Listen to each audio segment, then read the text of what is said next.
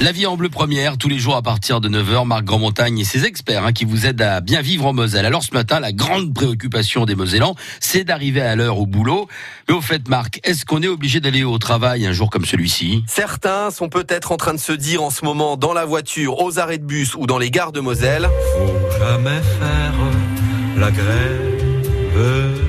Mais voilà, c'est comme ça, il faut faire avec, c'est pas comme si on avait été prévenu hier. Et ça, ça ne vous laisse pas d'autre solution que d'aller travailler. Comme d'habitude. Un jour de grève clairement annoncé comme aujourd'hui ne vous donne aucun droit, c'est clair.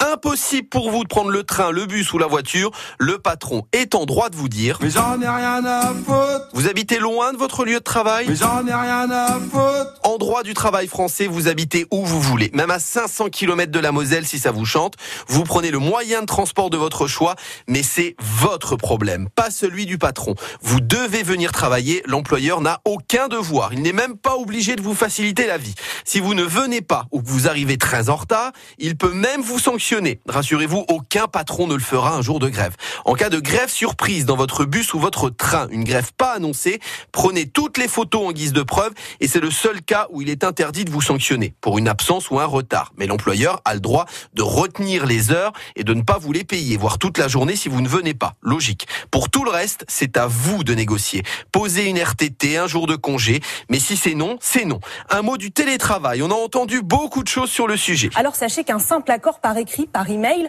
avec votre employeur suffit pour travailler à distance en cas de circonstances exceptionnelles, comme une grève des transports par exemple. Ça paraît simple comme ça. Email et hop, je reste à la maison, je peux pas venir, je travaillerai de chez moi. Au Luxembourg, c'est niette. Ça ne marche pas comme ça. Le télétravail est inscrit dans le contrat de travail.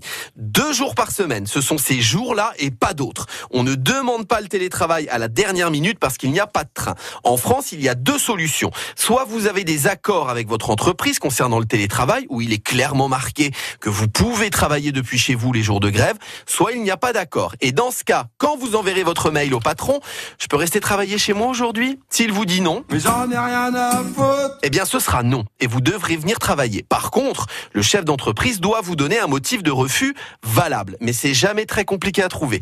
Dans le sens inverse, on ne peut pas vous imposer de rester travailler chez vous un jour de grève. Le seul cas où un patron peut vous obliger à faire du télétravail, c'est en cas d'épidémie. Marc Grandmontagne pour France Bleu Lorraine.